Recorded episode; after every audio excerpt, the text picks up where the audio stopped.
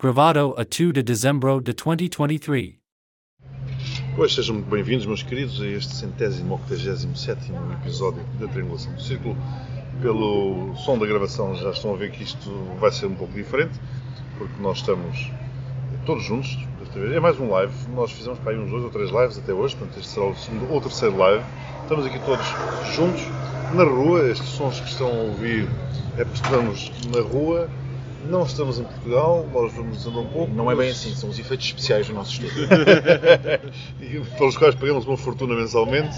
Antes de mais, tem que começar aqui com a questão da sondagem, porque tivemos uma vez verdade, mais é uma verdade, sondagem, é a sondagem, sondagem. não é? A sondagem. As nossas famosas As nossas sondagens. sondagens e, portanto, eh, a pergunta que se colocava era quem achas que escreveu o famoso último parágrafo? E, curiosamente, a grande maioria das pessoas, ou melhor, 95% das pessoas acham que foi a doutora Lucília Gago, a, a- a procuradora, a famosa Procuradora-Geral da República. Portanto, não- 95% não acham que foi ela. Ah, não acham? ok. Ok, Não não acham. acham. 95 não acham. 95% não acham. Sim, não acham. Acho que foi Quem terá sido? Eu acho, que, eu acho que nós temos um auditório. Para já, como dizer, dizer sempre que as nossas tracking polls são tão fidedignas como as da CNN. Sim, Portugal. insistir nesse ponto. E depois eh, são altamente técnicas e depois dizer que eh, nós temos um auditório altamente educado informado e que claramente percebeu que toda a gente escreveu o parágrafo menos a Procuradora-Geral da República.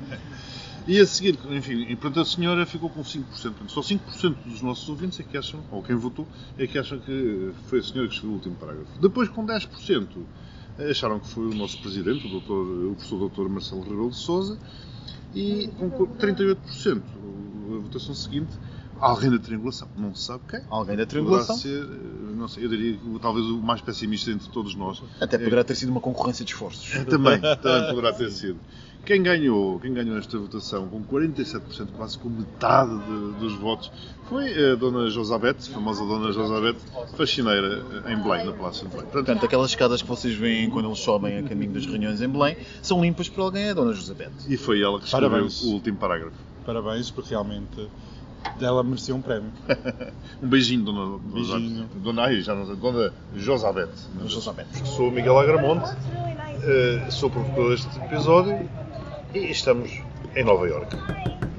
E o meu nome é Max Spencer Donner e por acaso também estou em Nova York, ainda que o, o meu caro não tenha especificado, em Williamsburg, Brooklyn, Nova York. Eu sou o Daniel Rocha e por acaso, coincidências das coincidências, também estou em Brooklyn, Nova York. Máximo, estamos todas juntas! Ah, que linda! Ah. Lindas, que maravilhosas! Bom, e com este som de rua, de, de coisas, vamos... Urbano é nós. Urbano, é nós, urbano, somos nós, sim, nós. somos. Temos um genérico que começa com um caminhão. É eh, isso, vamos portanto, pedir porque entra o genérico.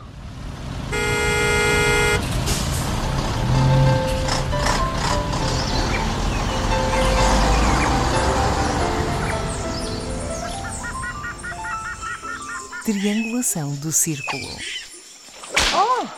Bom, estamos de volta. Eh, Como tem sido a vossa semana? Já, já... Ah, não, isso devia ter perguntado antes do genérico, Era, não era? está distraída. sido- tem de haver passar, passar aqui os, os transeuntes. Hum. Bom, então pronto, presumo que a semana tenha sido boa para todos. Eh, Fizemos uma viagem agradável. Ah, já agora eh, aviso que nós teremos um episódio bónus na próxima semana, que no fundo vai ter os, os- os momentos mais épicos desta nossa viagem.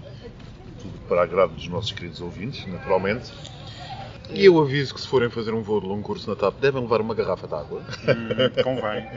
Pois, porque nós andamos sempre a falar tão mal da TAP que nós resolvemos viajar precisamente na TAP para ver, se, para ver se era verdade, ou se estávamos toldados por alguma, por alguma, enfim, algum ódio que não correspondesse à verdade. Não, não, Não estamos é. de todo toldados Não. e as coisas são, são tristes. Depois já podemos falar do que é que comemos. Exato. Talvez no postigo, digo No eu. postigo, falamos hoje no postigo. vamos falar da TAP. Do que comemos na TAP. Bom, nós poderíamos discutir neste episódio uma série de temas, poderíamos estar a falar eh, de temas como o Orçamento de Estado, a aprovação do mesmo, podíamos estar a falar da libertação de reféns por Israel e pelo Hamas, mas uma vez que estamos nos Estados Unidos, uma vez que estamos aqui em Nova Iorque, vamos optar por temas locais. Uma das coisas que temos feito bastante é falar com amigos nossos locais, com quem temos convivido. Um beijo gigantesco a todos eles. Os que falam inglês, olha, temos para não, não perceberem, mas temos falado da, da política norte-americana. é isso vamos trazer para aqui, porque muitas vezes a forma como nós discutimos e a forma como nós abordamos e analisamos e vemos a política americana eh, a partir do continente europeu e, mais especificamente, Portugal, parece não corresponder àquilo que, pelo menos deste lado do Atlântico, se pensa. Eh, Ainda ontem à noite estivemos com uma série de amigos, tivemos mais uma conversa interessantíssima que nos vai expondo e nos vai abrindo outros, outros horizontes. Mas calhar começava por ti, Max, perguntando-te: achas que realmente temos algumas diferenças substanciais de visão? E depois mais à frente gostaria de ir também a outra questão que é a Europa e os Estados Unidos se deveriam aproximar mais eh, ou não, mas eh, para já é precisamente esta a questão. Temos alguma análise enviesada por aquele pânico da possibilidade de Trump ganhar as eleições por causa do trauma que, enfim, que tivemos quando ele ganhou as primeiras? Devo dizer que me parece que há uma enormíssima diferença na maneira de ver a sociedade de um lado e do outro do Atlântico. A sociedade norte-americana é muitas vezes pouco compreendida do outro lado, lá dos nossos lados na Europa, e a sociedade europeia também é muito pouco compreendida aqui deste lado. Dito isto, há uma semelhança ocidental entre ambos os lados, naturalmente, e há uma semelhança de geopolítica e cultural que une os governos de um lado e do outro. Está aqui uma moto a irritar-me, e está aqui outra, que une os dois governos, mas há uma persistência numa diferença cultural que leva a que haja alguns campos de incompreensão mútuos que persistem ao longo da história e que nos levam a pensar que provavelmente havia aqui algum espaço para crescimento nas relações entre o Ocidente. Isto porque nós vínhamos há bocado a conversar sobre potenciais temas para o podcast e era justamente isso que estávamos a falar, se não deveria haver uma aproximação entre a União Europeia e os Estados Unidos. E se isto, bom, posto assim, talvez seja um bocadinho lírico, mas o que é facto é que os desafios de um lado e do outro são, de alguma maneira, paralelos. Sem prejuízo dessas diferenças culturais entre um lado e outro. Porque as guerras que nós estamos neste momento a atravessar, de um lado e do outro do Atlântico, aquilo que nós lutamos contra este obscurantismo das ideias que nos pretendem fechar todos em nós mesmos outra vez, como se estivéssemos no início do século XX, são problemas que estão a afetar um lado e outro da sociedade. Uma sociedade, de um lado e do outro, profundamente refém de uma narrativa que é baseada muitas vezes em factos, em factos falsos, uma narrativa que é baseada num regresso ao passado de grandes conquistas ou de grandes feitos que supostamente estaríamos arredados ou destinados a já não conseguir, fruto dos valores mundiais e progressistas.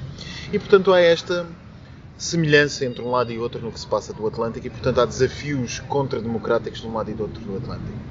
Contudo, aqui na América há uma sensação que eu descreveria um sinal, uma sensação de final de Roma. Há uma sensação de como se houvesse uh, o pânico de, de, ataques de bárbaros um pouco visto de todos os lados. E há uma sensação que a sociedade americana não se entende sobre esses ataques externos e sobre esses ataques de bárbaros e tem duas perspectivas diametralmente opostas, consoante seja republicanos ou democratas. Na Europa nós estamos um bocadinho traumatizados ainda com o assunto de 2016, com tudo o que vivemos em 2016, com Trump e Brexit e tudo mais, e ainda encaramos com demasiada força. Neste momento já somos um bocadinho derrotistas, somos um bocadinho pessimistas na Europa. Vem talvez de uma história muito mais longa do que a, do que a americana, com todas as guerras e todos os embates que nós tivemos, e portanto estamos todos à espera, de certeza absoluta, que Trump ganhe as próximas eleições. Visto aqui da América, e eu aqui tenho sido otimista na, na triangulação, talvez porque por sorte lido muito com americanos e, e, e vão-me transmitindo outras coisas, eu não acho que sejam ainda favas tão contadas assim. Aqui já, já várias vezes disse quais são os fatores porque acho que as favas ainda não são contadas para Trump. Isso não quer dizer que, se venha a passar em novembro, daqui a um ano, daqui a um ano, não seja um desastre completo, atenção, não estou a dizer que é impossível, estou a dizer que é preciso ser realista e não ver o copo nem meio cheio nem meio vazio, vê-lo a meio, por simplesmente. E Trump tem muitos desafios pela frente, a sociedade americana está bastante partida, mas não está mais mobilizada ou menos mobilizada do que estava na última eleição de Biden. Mas pelo contrário, os campos estão. O campo de Biden é um campo que tem noção de que Biden é Biden, que é um homem que pode morrer a qualquer momento, como qualquer de nós, mas Biden, pelo raciocínio das probabilidades, é bem possível que o aconteça. Trump também tem só menos 3 anos E, que ele. é? Trump tem só menos 3 anos, mas nós olhamos para Trump e vamos que, vemos que ele ainda está para aí virado, ainda que, pronto, enfim, com, aquela, com aquele tamanho possa ter um ataque cardíaco um destes dias. Mas já sou eu a sonhar. E portanto aqui a, a política norte-americana está refém de dois homens brancos velhos que, que já, já supostamente deram tudo o que tinha a dar, mas o que é facto é que está refém deles. E portanto o campo Biden vai continuar a apoiar Biden, uh, o campo Trump vai continuar a apoiar Trump e uh, se nas últimas eleições Trump perdeu, não há nenhuma razão de monta, que me pareça ainda clara, que permita dizer que agora é claro que Trump, se perdeu as últimas eleições, vai ganhar. Porque as razões que obrigaram os americanos a mobilizar-se para votar em Biden estão neste momento ainda mais fortes, acrescidas de algumas coisas, como a questão do aborto, a questão Sim, de outros, logo. do- do- dos, desafios que há às novas leis, as novas revisões constitucionais norte-americanas. Há uma sensação de que, como houve há anos atrás, que se as últimas presidenciais eram um desafio garantístico, este ainda, ainda mais é depois da experiência do Tribunal Constitucional e daquilo que são a reversão absoluta de direitos. Começaste pela, pela segunda parte, que tem a ver com a aproximação ou não da Europa, nomeadamente da União Europeia com os Estados Unidos. Eu aí queria comentar, e aqui que nós também íamos, ou fomos falando, eh, que é o facto de realmente essa aproximação seria muito desejável, mas a mim o que me parece é que está a haver uma divergência em vez de uma convergência. Aos poucos, infelizmente, a Europa vai para um lado, os Estados Unidos vai para o outro, apesar de que ambos têm realmente essa sensação de fim de império que tu referias. Sim. Têm ambas a sensação de que estão a ser atacadas. Agora, o ataque é percebido ou é percepcionado pelas forças em cada um dos países de forma diferente. Isto é, pela extrema-direita ele é percepcionado de uma forma e pela esquerda ele é percepcionado por outra. Ambos acham que estão a ser atacados. Sim, na Europa, se me permitires interromper, na Claro. Europa a percepção de ataque leva ao regresso de uma narrativa nacionalista, essencialmente nacionalista. Exatamente. Uma e nos Estados Unidos, se calhar, uma reinvenção de qualquer uma- coisa. um- nos Estados Unidos leva a uma reinvenção de qualquer coisa. que não se porque- sabe muito bem o que é. Porque de alguma maneira isto sempre foi um país nacionalista. É um país onde as pessoas. Nacionalista não no sentido. ah, não há propriamente aqui. Bom, enfim, poderíamos defender que há aqui uma espécie de fascismo de, de Estado. Não é isso que está em causa. O que eu estou a dizer é que na, na América, quando há uma ameaça, há uma reinvenção do país. Era o que eu ia dizer. É que, é que os Estados Unidos têm uma história de se reinventar, têm uma capacidade, uma capacidade de se reinventar, exato. muito forte. E Na Europa, nós, mais na tempo. Europa nós regressamos aos Estados pequenos Estados-nações que somos. Voltamos, procuramos a, in- a integralidade dos valores que nos unem enquanto cada uma dos Estados-nação que somos e o nosso refúgio, o nosso, permitam-me o angli- eh, do anglicismo, go-to, é tentar regressar àquilo que é a nossa imagética quase que estereotipada do que é ser francês, ou do que é, que é ser Sim, português, sim, ou do que é, que é ser eh, E muitas vezes búlgaro é ou de checo cada um desses ou países o que é que é ser da região de cada um desses E, países. exatamente, não é? a ser cada um desses países. Portanto, nós fechamos-nos muito mais. Os americanos, a reação a um ataque é nós temos que ser, por, por exemplo, os democratas, a reação ao ataque das forças externas é que nós temos que ser mais globalistas. Sim. Já sim. repararam, depois com, com os democratas é muito assim. O E é- Daniel está aqui à mesa, tu podes ir falando, meu querido. Claro, claro, eu estou aqui presente, estava aqui a ouvir a vossa exposição. ela estava a ver os homens a passar. Sim, são lindos. Aqui os, os professores.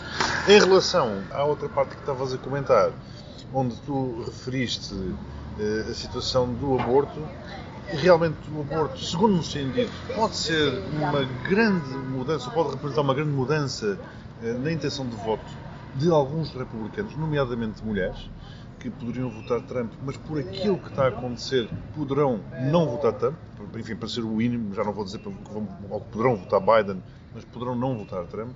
E é curioso como esse impacto da questão do aborto num- em estados que são mais conservadores está a ter eh, uma força que a mim nunca me passava pela cabeça. Só depois de efetivamente ir falando aqui. E há um segundo ponto que tem a ver com as sondagens, que também me chamaram a atenção, que as sondagens aqui elas são feitas eh, através de linhas telefónicas ter- terrestres, land- Um bocado lines, Portugal, Sim, fixo, o telefone fixo.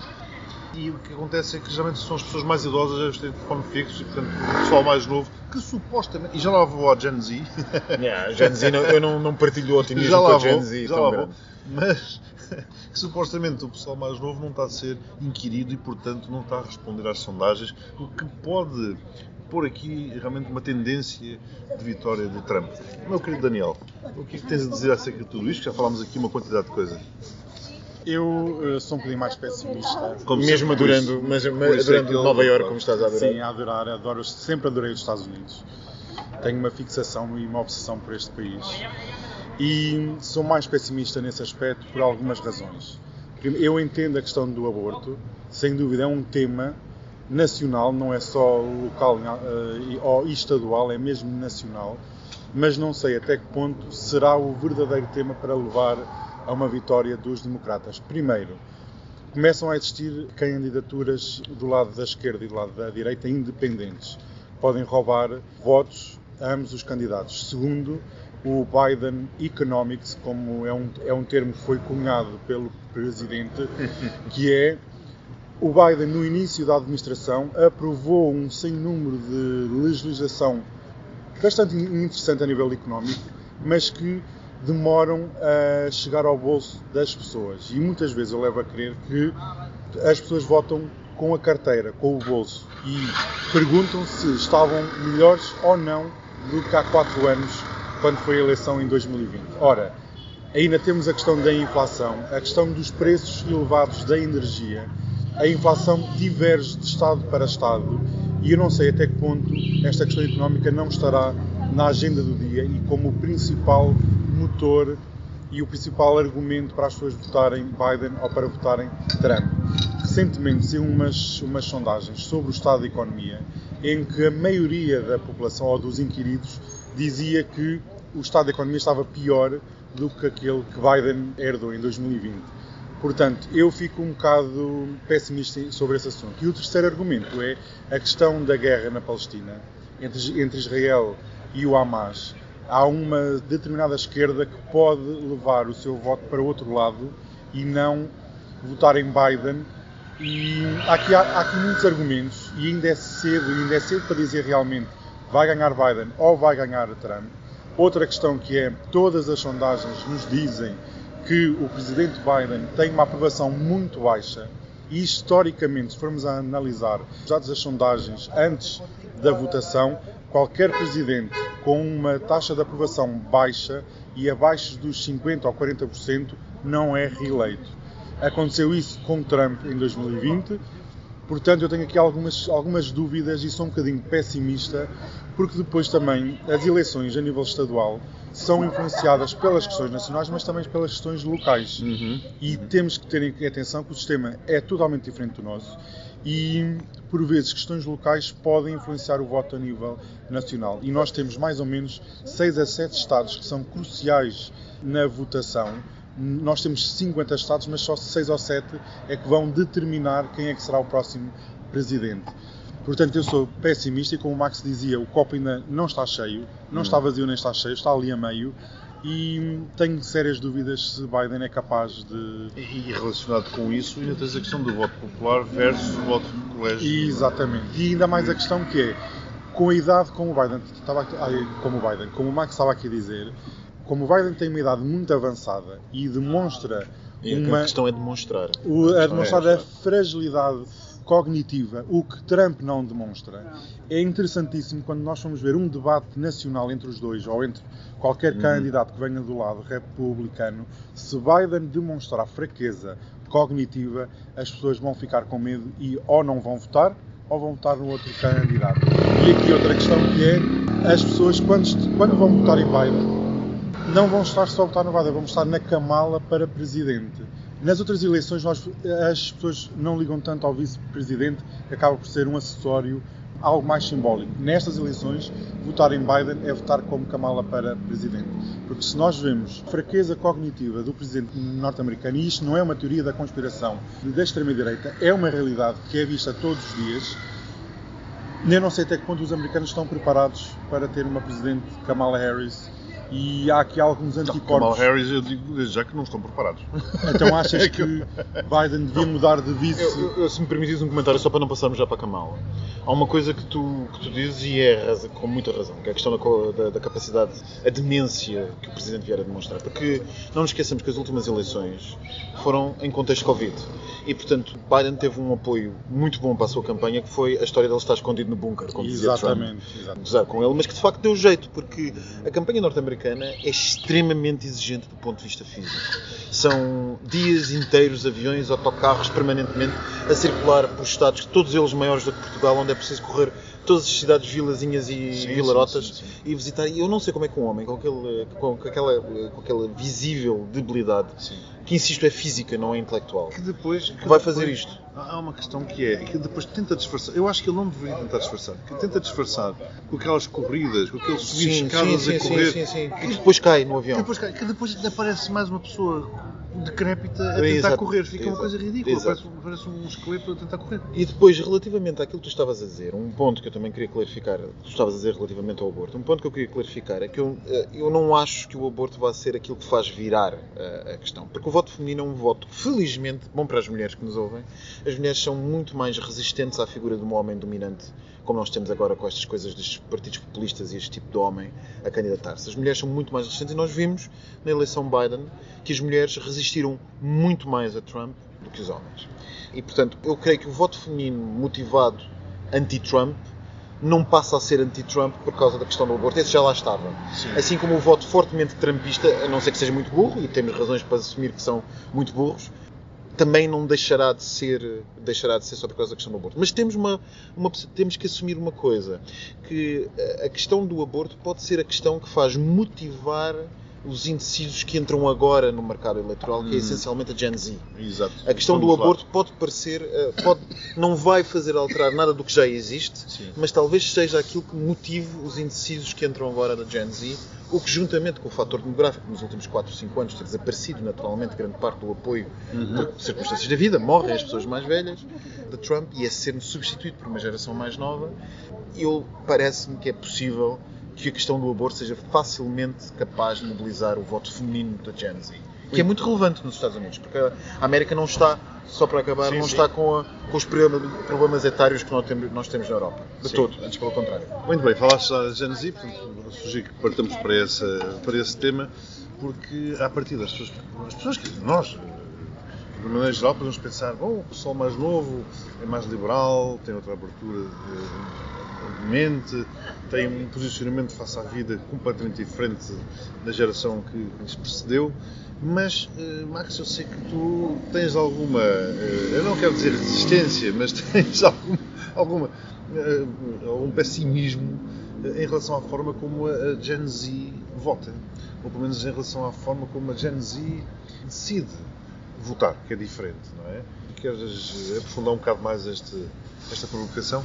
Quero, eu não sei se quer aprofundar ou se quer por simplesmente explicar o que é que esta provocação. Eu acho que há um credo ultimamente, que é um credo que, que é profundamente. Não há um credo ultimamente, ele, ele já vem há muitos anos e que talvez tenha tido a sua grande origem no pós-queda do Muro de Berlim, que foi esta crença um bocadinho ingênua. Toda a gente fala naquele lugar comum do Fukuyama e do fim da história. Mas esta crença um bocadinho ingênua do as coisas estão sempre a melhorar e o caminho é sempre progresso. Eu não acho que tudo o que seja mais novo vai ser necessariamente melhor. Eu não acho que tudo o que seja mais moderno vai ser necessariamente mais liberal e progressista. Acho que isto é história dá saltos. E as ju- juventudes muitas vezes são motivadas por uma coisa e por outra. Ah, Sim, mas já agora, se me permites um parênteses, isso a história convém ver com Fazemos um mal.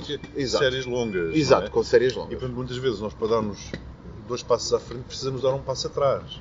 E nós, Eh, sim, é- mas é isso que eu estou a Mas dizer. eu até que, de É isso que eu estou a dizer. geral, naturalmente, que temos vindo a ficar sempre melhores. Temos, sim, temos. Mas os passos, como tu dizes bem, são dados para a frente e para trás. Sim. E os passos normalmente são dados para trás e para a frente pelas gerações mais novas. Também. Normalmente. Sim. E as gerações mais novas, o que é que eu quero dizer com isto? É que há um credo um bocadinho ingênuo que a juventude é sempre o futuro e que a juventude é sempre o, o caminho para o progresso e para o liberalismo. Não é. Não, o futuro será, com certeza, mas o caminho para o progresso e o Não, liberalismo não é. não, Não, será é, necessariamente. não é. Mas quando eu digo futuro, naturalmente, no sentido das coisas boas, Sim, que é onde vir. ok. Todo o da céu- evolução. Da evolução. Da evolução positiva. E no início do século XX nós vimos que a juventude não prometeu nada de bom. Uhum. E eu não estou a dizer que a juventude que nós temos agora vá prometer ou deixar de prometer nada bom. O que eu estou a dizer é que temos in- fortes indícios na, nova, na, na- juventude de Gen Z pelo mundo. Os, os dados iniciais da participação política que temos, que começamos a ter nas democracias ocidentais, é que por vezes é bastante mais radicalizada, o que quem conhece a Gen Z não é de espantar, do que seria esperar. Bastante mais radicalizada. E há estudos muito interessantes. Antes de mais, há, há- já algumas sondagens pré e pós-eleitorais em alguns partidos da Europa que nos mostram fatores absolutamente extremos de Hum. participação da Gen Z, altamente polarizados na extrema-esquerda ou na extrema-direita. Por exemplo, agora na eleição Geert Wilders no, no- Países na- nos Países Baixos. Não apenas houve o fenómeno que eu falei num dos últimos episódios do apoio das comunidades, das comunidades LGBT, mas também um forte predomínio do apoio dos jovens abaixo dos 25 anos em Geert Wilders. O que é absolutamente incrível. Ou seja, os jovens votaram, os jovens da Holanda liberal e progressista votaram desproporcionalmente a favor de Geert Wilders do que seria de esperar. E não será um fenómeno local? Ou seja, tu arriscas-te a transpor? Não, eu arrisco, eu, arrisco, arrisco, porque nós temos indícios. Eh, Nós temos indícios, eh, não apenas nos Estados Unidos, mas temos indícios muito interessantes. Já temos, já temos teses académicas. Uhum. acabei de ler uma, por acaso, há uns, há uns dias, sobre justamente a questão da Rússia, o fascismo e a Gen Z na Rússia. De um professor de, de Oxford, muito interessante. E ele analisava, eu agora não me lembro do, do nome do professor, era- não- eu francamente não conhecia este, este autor, passei a conhecê-lo com este livro, e ele analisava como os traços típicos da Gen Z, o romantismo do apego aos ideais da Gen Z, sim. portanto, estas coisas que nós vemos hoje com os ataques verdes Sim, em Portugal e um pouco em todo o mundo, mas esse romantismo era um romantismo com certas semelhanças ao início do século XX, de uma geração que estava disposta a, acriticamente a aceitar ideais e que isso às vezes podia ser bom ou podia ser mau. E desta visão global partia, o autor parte para a questão da Rússia e mostra como o apoio ao regime de Putin é mais sólido, mais vincado e mais extremado entre os jovens de menos de 30 anos na Rússia do que é nas pessoas mais velhas. Ou seja, fazendo zoom out e passando aqui para os Estados Unidos, nós temos um bocadinho aquela percepção que é o old white male fechado no meio do Kentucky Sim. ou do Tennessee que vota Trump. Mas aquilo que a extrema-direita, a nova extrema-direita nos está a mostrar, e as novas tendências da extrema-direita nos está a mostrar, é que o voto da extrema-direita, e nestas soluções democráticas, é cada vez mais variado e abrange cada vez mais setores que não estaríamos à espera. Entre eles, as comunidades LGBT e os jovens. Sim. Portanto, eu não partilho da esperança cega que o Gen Z vai ser a salvação disto tudo. O que acha que a Gen Z pode ser manipulada por grandes correntes de pensamento.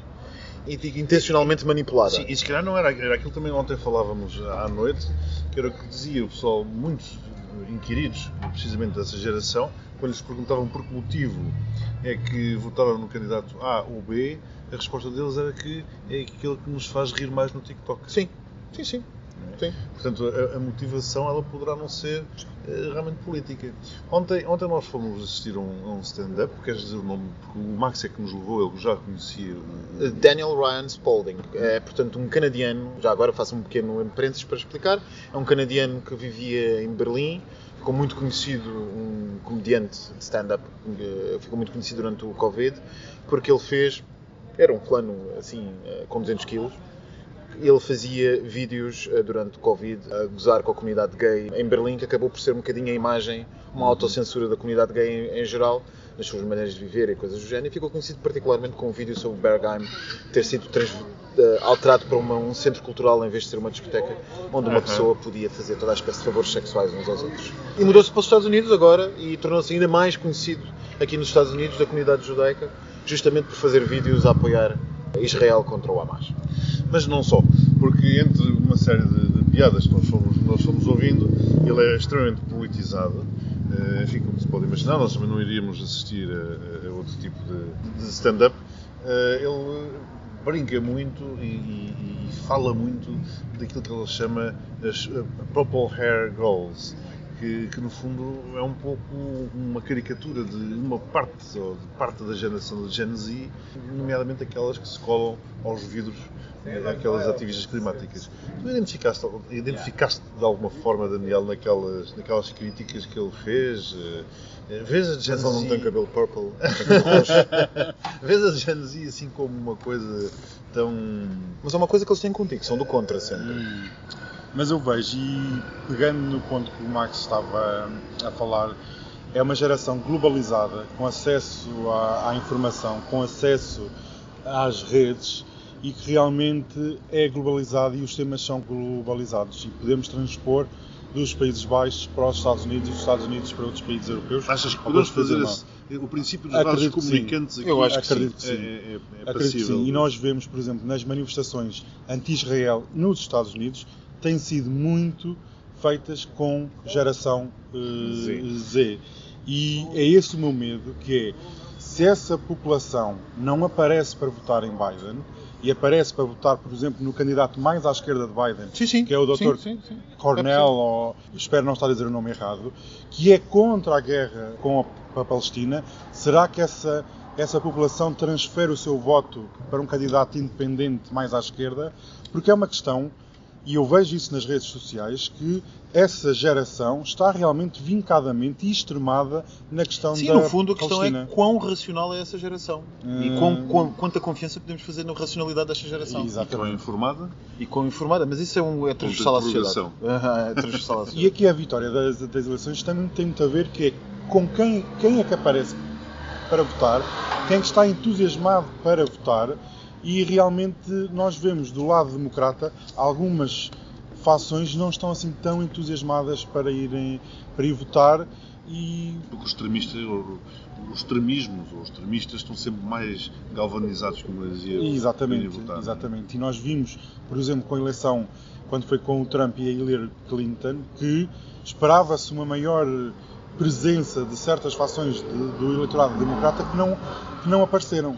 E não o aparecer. tanta coisa em risco, quer dizer, e, e tanta coisa é, é aquilo que Trump representou e aquilo que Trump implementou e aquilo no que Trump eh, resultou. Tu não achas que está tanta coisa em risco que é demasiado brando dizer que os republicanos, perdão, que os democratas não vão comparecer porque não gostam de Biden ou não veem em Biden um- uma pessoa com, com força suficiente e abrindo mão desse voto para deixar voltar a ser realidade tudo aquilo que Trump fez, insisto, É assim, é uma questão. Nós ainda, ainda faltam alguns meses até às eleições. E até já houve alguns analistas que falaram que podemos estar a viver um momento típico com o que aconteceu em 2008, que é uma possível recessão, algum problema económico na economia norte-americana pode levar a que certo eleitorado não apareça nas eleições ou que, se aparecer, possa dar a vitória eh, a outro can- candidato. E depois ainda temos a questão que é o Congresso, o Senado, a parte esta- estadual, porque não, não basta só eleger o Presidente. Tem que dar uma maioria ao Presidente no Congresso e no Senado. Sim. Se ela não for dada, é uma presidência coxa porque não consegue aprovar um determinado número de legis- legislação. Portanto, há aqui muito em jogo. Ainda estamos longe, nada está a ganho, não são favas contadas como o Max di- dizia, mas eu sou um como pessimista, tenho muito, tenho alguma Agora que, foste, dificuldade. agora que foste eleito, agora que foste eleito és oficialmente, não é? Ainda bem. Agora sou oficialmente e vou tatuar isso no, no meu coração. Mas queridos, vamos passar então, porque o tempo também voa, passando para o nosso tema LGBT, saiu esta semana uma notícia que a partir do próximo ano o acesso à PrEP, profilaxia pré-exposição, será expandido para além dos hospitais em Portugal. Portanto, até hoje a PrEP estava só disponível através de consultas hospitalares e passará a estar agora disponível eh, nos centros de saúde, organizações comunitárias, etc. E, portanto, isto muda realmente, ra- radicalmente, eh, atrevo-me a dizer, a forma como este tema é abordado pelos decisores políticos, porque isto, na verdade, quem toma esta decisão é o governo, acima de tudo. Naturalmente que não haja dúvidas que PrEP é, é algo que ajuda a melhorar os indicadores de infecção e que tem vindo a ajudar a melhorar os indicadores de infecção pelo HIV em Portugal. Eh, E o que eu vos pergunto, meus queridos, é o que é que acham eh, desta decisão? Naturalmente vão dizer que é uma boa decisão, mas eu queria levar isto também para eh, a vertente política. Pergunto-me se tivéssemos aqui um governo, porque é bom nós começarmos a falar no que vem aí. Se tivéssemos, por exemplo, um governo PSD, Iniciativa Liberal, haveria espaço para este tipo de decisões? Daniel. Bem, congratular a decisão, bem tardia, mas é boa. Não podemos ser sempre pessimistas nesta, nesta triangulação. Acredito que com um governo com a iniciativa liberal, sim, era possível. Poderia haver um esforço por parte do, do partido. Não acredito, possa, pode ser que sim, pode ser que não. Há uma liberdade na iniciativa liberal que não existe no PSD, muito mais conservador nos costumes, na parte sexual, mas que poderia ser um bom pêndulo, uma força de pressão. Outros partidos, juntamente, juntamente nessa col- coligação, já não acredito, e aí era extremamente pessimista e até em questões sexuais íamos regredir nesse aspecto. Ainda bem que a notícia aconteceu, que esta medida vai entrar em vigor em 2024. Parabéns e pronto. Meu querido Max. Eu queria fazer um paralelo com os Estados Unidos, já que cá estamos e o nosso episódio é, é- é dedicado aos Estados Unidos. Nós ontem, curiosamente, passámos, por coincidência, quando visitámos Stonewall, passámos em frente a um dos primeiros hospitais do mundo que começou a tratar da questão do, do VIH, das infecções VIH. E nós assistimos a um memorial que estava a acontecer, muito bonito, em frente ao, ao Monumento dos Triângulos, onde se estava a ler, em voz alta, o nome, uma por uma, de várias vítimas da questão da, da infecção do VIH e nós assistimos àquilo que é a mobilização ainda hoje, envolvidos 40 anos, da sociedade norte-americana e da comunidade LGBT norte-americana para esta questão. E já agora, se me permites, nós hoje estamos a gravar este episódio no dia 2 de dezembro, portanto, é sábado. Eh, Ontem aconteceu a cerimónia exato. porque era, por exemplo, o. Dia Mundial do Exato. Combate. né, E foi por isso mesmo é que eu quis trazer isto que nós por acaso testemunhámos ontem. Porquê? Porque esta maneira de aproximar a questão do VIH, de uma maneira mais comunitária de, de- de- de procurar a questão de combater a infecção do VIH, ir de frente para as questões, dizer as questões como elas são e aproximarmos da comunidade em vez de uma perspectiva de cima para baixo, sentada na poltrona de um hospital a dizer o que é que deve fazer e o que é que não deve fazer. É a maneira que deve ser seguida e que os americanos já estão a seguir há uns bons 15 anos. Sim. Aliás, a PrEP começou muito mais cedo no- nos Estados Unidos do que começou na Europa. Como tanta outra coisa. Porque nós começámos o, o início do podcast a falar justamente das diferenças culturais entre um lado e o outro do Atlântico. Uhum. E nas Américas é mais fácil trazer estas coisas por razões boas e por razões más, mas o que é facto é que o raciocínio comunitário é um raciocínio que funciona melhor. E a aproximação comunitária a este tipo de problemas funciona sempre melhor. Portanto, nós decidirmos seguir a via que estes senhores cá seguem, de deixarmos aqueles que estão mais próximos da comunidade tratar de um problema que é mais próximo à comunidade, é seguramente a melhor maneira. Bom, e por falar em comunidade, sugiro que partamos para o postigo. O postigo de Daniel. Aqui estamos nós, hum, pasta ao frango. Olha, eu pedi, eu, pedi, eu pedi pasta, como sempre, e apareceram umas coisas assim estranhíssimas. Aquilo, aquilo parecia farinha com água. Para já dizer que o frango não E era frango. O frango não Ah, era frango, era era, feijão. Havia Era feijão. Era Parabéns feijoada, para a TAP. Era feijoada de frango. De frango. Exatamente. que era uma Sentado coisa- durante 10 horas ou 9 é excelente. Ah, Acho que é uma boa escolha. Não, foram 10 horas, ou quase 10, porque aquilo atrasou. Exato. Atrasou. novamente, O sim. voo seriam só 8, mas conseguimos sair com uma hora Portanto, o nosso meia. polo postigo é dedicado a falar mal da TAP. Está bem. Não, não, não é mau. É só- é apenas É reportar, reportar, reportar, aquilo, que- a experiência que vivemos. Bem, eu já é a segunda vez neste mês que em novembro, que nós ainda viemos em novembro, tenho atrasos na TAP, portanto é o que é, não é? Meu Deus. O frango estava muito bom, a feijoada de frango, para assim mesmo à portuguesa, para um voo para os Estados Unidos. Eu acho Adorei. que é uma, é uma refeição que fica bem num voo de longo curso. não é? Ad- Adoro. Feijoada, a- a feijoada. Que é para o pessoal ficar todo ali bem, bem Hum, fechadinho, hum. Bem recheado. bem recheado e, e dar, largas, eh, dar largas à sua, enfim, À sua imaginação. flatulência. Eu sei, eu sei que, eu sei que a meio do, do- da viagem o Max ainda tentou beber uma aguinha. Eu trouxe a minha garrafa d'água. Eu também. sempre. Eu também. Não, há uma coisa que se passa sempre nos voos de longo curso da TAP, que é, eles têm para lá umas campainhas ao lado das luzes, que eu acho que aquilo é, é decorativo, é decorativo, porque eu nunca vi uma pessoa carregar naquelas campainhas e de facto ser atendida. Às vezes acontece passar alguém, mas desliga a campainha e vai-se embora. Exato. E depois também há uma coisa muito interessante, que é esta prática. E eu não estou a ser má língua. Tenho um comandante da TAP que já me disse que é verdade. Não vou revelar nomes para não ser processado. Mas que é verdade. E que me disse ainda pior, de um tom ligeiramente, enfim, eh, que eu achei cómico, aqui entre, entre aspas do cómico, que era sobretudo nos voos do Brasil, eh, que é deixar a luzinha dos cintos de segurança eh, ligada, que é para ninguém se levantar e ninguém ir aborrecer os seus, e cito que foi dito na altura, colegas lá de trás. Portanto, a lógica da companhia aérea é que nós somos um estorvo, passageiros lá dentro. Nós somos um estorvo aos planos de fim de semana de alguém em Nova Iorque e que estamos ali só a incomodar. E que no fundo, no fundo somos um estorvo, basicamente. Desligue-se as luzes para ver se eles dormem e não se dá água, não se dá absolutamente nada, porque, enfim. Enfim, entre, entre as várias eh, batalhas que depois assistia, as pessoas que reclinavam os bancos, depois o de trás protestava, depois o outro empurrava, depois, enfim, as discussões. Isto acontece muito com os norte-americanos, curiosamente, porque os norte-americanos valorizam muito o seu espaço, depois acham que o seu espaço está a ser invadido pelo passageiro da frente, que inclinou demasiado bem. Vi também uma grande indignação liderada pelo Daniel Rocha. Nós duas tivemos- filas, duas Nós filas de tivemos, nós tivemos uma, uma subvelação, uma subvelação. Quando ele- tivemos um- uma revolta na Bounty, eh, no- naquele 321 Fernando Pessoa, algures sobre o Atlântico, que foi por volta das 4 da manhã, hora portuguesa, quando estávamos prestes a aterrar em Nova Iorque, que o nosso amigo Daniel Rocha veio a senhora, bom, depois de 8 horas desaparecidas, as senhoras voltaram, as senhoras voltaram, as senhoras neste caso por acaso eram dois cavalheiros, e resolveram presentear o nosso amigo Daniel Rocha, dono deste postigo, com a qualidade de comida que ele normalmente oferece neste postigo. E deram-lhe uma sandes que ele não conseguiu perceber o que Meia, era. meia. meia, meia. Meia, meia. meia. Ele não conseguiu perceber o que é que era. Fatia, fatia de pão de forma. E portanto o Daniel conseguiu eh, revoltar todos os demais passageiros que ele não conhecia à volta dele e começar a falar alto a perguntar o que é que era aquilo que estavam a servir àquela hora. Àquela hora das quatro e pouco da manhã, um chocolate Regina, que eu até achei pronto. de bom tom, Sim, é de bom classista tom, português. pronto. Que era para as pessoas ficarem energizadas para irem levantar as malas. E depois uma sandes de atum, De pasta de atum. de pasta de atum. que Meia sandes. O- o- Meia, o- meia, meia. Miguel tem razão, meia sandes. O Dr. Max disse, cheira-me a peixe. E eu disse, hum, esta hora, estranho.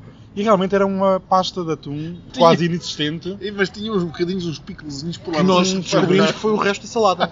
O- exatamente, porque serviram ao almoço, ao jantar, aliás, uma salada russa, um caraca, uma salada de tinha batata, atum. também tinha atum, então os restos do almoço ou do jantar serviram para essa Para pasta. besuntar na, na, na Besuntar. metade do pão, do pão rico que tu tiveste. Eu fiquei indignadíssimo porque não se serve este tipo de comida àquela hora da noite, depois de uma Nunca. feijoada. No que foste seguido na tua, indigna, na tua, na tua indignadíssimo, no teu tom indignadíssimo, por todos os demais à tua volta. Exatamente. Eu, eu, eu estava à espera de uma salva de palmas. Mas eu não, eu não indignação preciso. tal.